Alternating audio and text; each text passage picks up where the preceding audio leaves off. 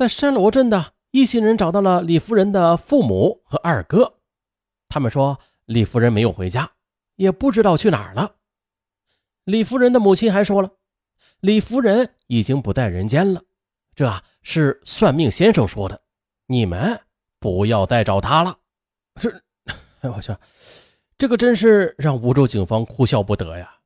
这不就是那个什么“此地无银四百两”吗？他越这么说，越表明他知道些什么。随后，警方又在李夫人住处提取了几枚不清晰的指纹，但是呢，这也很难帮助警方验证是否李夫人就是杀人凶手。可是无论怎么询问呢，李夫人的家人就是一句话：不知道。好，那算命先生是哪位啊？不知道。那么您贵姓啊？不知。啊，对，不知道。好吧。就是死猪不怕开水烫了啊！就是不知道。当天呢，到了山罗镇旅店落脚之后的，有人就提出了今天的情况。李夫人的父母和二哥似乎是胸有成竹啊，恐怕在他们家是真的找不到什么线索了。警方又调查了解到了，李夫人的大哥李福旺在陆川县第二水泥厂打工，说不定啊。能从他身上打开突破口呢。第二天，他们就找到了李夫人的大哥李福旺的厂子。他们先不接触李福旺，而是询问厂子的管理人员，看是否有李夫人的来信或者电话。没想到这一下子就找到了重大线索。厂子的收发员回忆了，说是在三月二十六日。有一封从广州市寄来的挂号信，随后的李福旺就出了趟门，但是没有人知道他去了哪里。很快的，李福旺就被请来询问了：“你家里有没有广东的亲戚啊？”“呃，没有，连个熟人都没有呢。”“哦，那么你再说一下，从广州寄来的挂号信是什么内容啊？”“这……这……”李福旺嘴巴半张着。呆呆的看着警察，但是没有出声，只喘出一口粗气。快说吧，是谁寄来的？李福旺叹了口气，低下了头，没有答话。哎，这次呢，警方也不着急，就用像鹰一样的眼神在盯着他。终于的，李福旺深吸了一口气，说道：“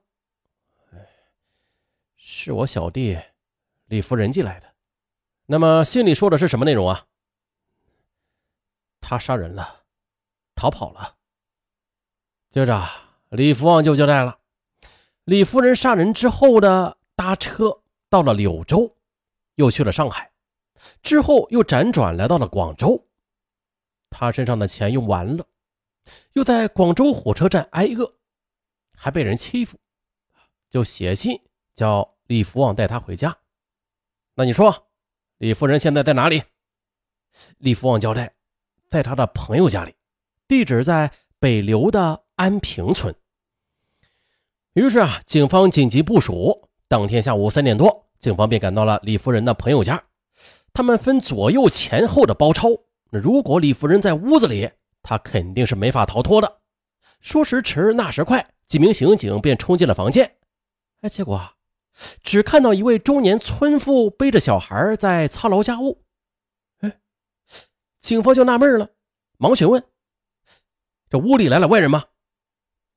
村妇则回答：“嗯，没的外人来。”警方没有管他，立刻的在屋里搜索起来，结果还真的是没有找到人。此时，警方都盯着李福旺，认为可能是他故意出了假消息呢。可是李福旺只是在原地呆呆的站着，任由民警发问，就是不做声。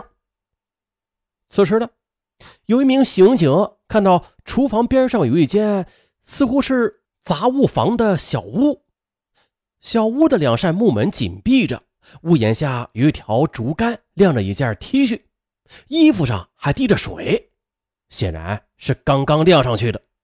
这名刑警眼前一亮，立刻的冲进屋内。一眼就看到，这床上正睡着一个男人。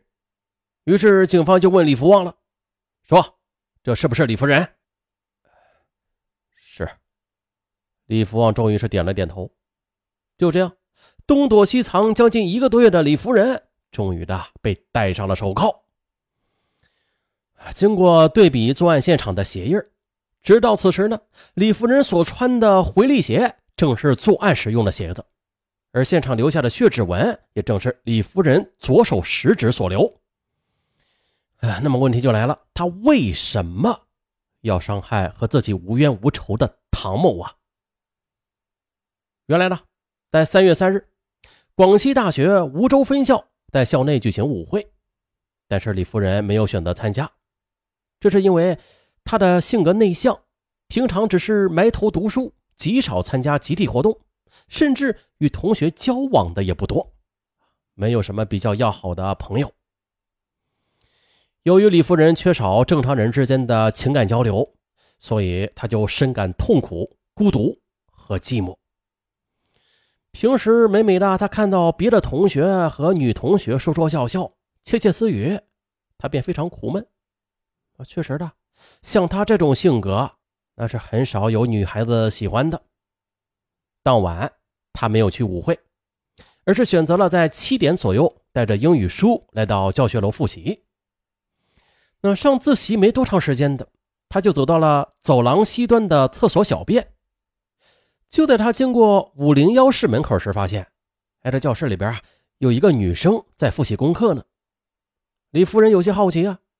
因为当天教学楼里几乎是没有人的，于是他就从后门走进了教室。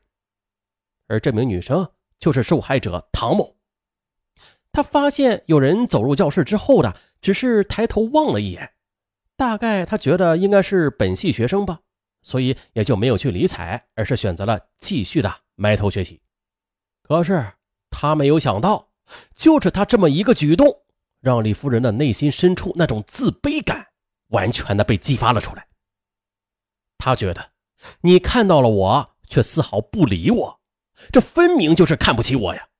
于是他悄悄的接近了女生，趁其不备的又从后边紧紧掐住了她的脖子，使其昏迷，然后连抱带拖的把她移到了通往天台的平台处，并且再次紧紧的勒住她的脖子，直至死亡。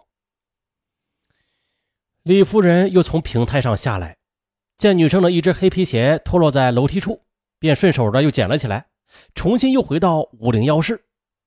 他又将女学生遗留在课桌上的课本、迷你随身听和编织袋，连同皮鞋一起扔出窗外。之后，他又返回五零三室，拿起自己的课本和钢笔，逃离了现场，回到了宿舍。因为他这心里有事儿啊。于是同学跟他打招呼，他呢也没有回答。李夫人在宿舍里琢磨了一阵，唯恐女生不死，于是呢，他又跑到小厨房拿了把菜刀，返回现场，挥刀就朝女生的脖子上猛砍，直到将头颅给砍了下来。再然后又扔到天台的铁门外边。接着返回宿舍的路上的时候，李夫人将菜刀丢在了学校校园的池塘里。其实呢，李夫人杀人分尸，并不是没有丝毫征兆的。她早就有悲观厌世的思想了，并且曾经有过自杀的念头。但他思前想后的，却选择了拉了个无辜者来陪他死。他杀人之后，本想跳水自杀，但是又缺乏勇气，最终的选择了潜逃。三月四日早上七点钟。李福瑞怀揣着仅有的三四百元钱，骑车到梧州市汽车站，乘车又逃到柳州，随后又到了上海，接着又流窜到了广州。他呢，在广州市火车站的广告牌附近住了十多天，身上的钱也是所剩无几，只好寄一封挂号信给李福旺，并且实话的跟哥哥讲出了他自己杀人后又出逃的经过，请哥哥李福旺念在手足之情。到广州市火车站接他回家。三月二十六日，李福旺接到挂号信之后的，就连夜乘火车赶到了广州市，并且在火车站附近找到了李夫人，又带她回了家。接着又请自己的朋友帮忙隐藏李夫人，并且还支付六百五十元的费用。然而没想到，李夫人刚刚被人藏起来，警方就找到了李福旺，最终李夫人被捕。那本起案子他的资料不是特别的详细啊，什么呢？也是多方查阅啊，在网上找了这么点资料，大家就了解一下吧。这人呢是社会性的群居动物嘛，啊，一起相互的了解、交流、认同，并且呢，一个正常人呢，从小到大多多少少都是有几个朋友的。人嘛，总有孤独、寂寞、冷的时候，是吧？一旦到了这个时候，就需要朋友、家人的关怀。或者有倾诉的地方，可是像本案中的李福仁，他则不一样一旦陷入孤独、寂寞和冷漠，那么他离邪恶那就不远了。好了，本案就到这儿，我是尚文，咱们下期再见。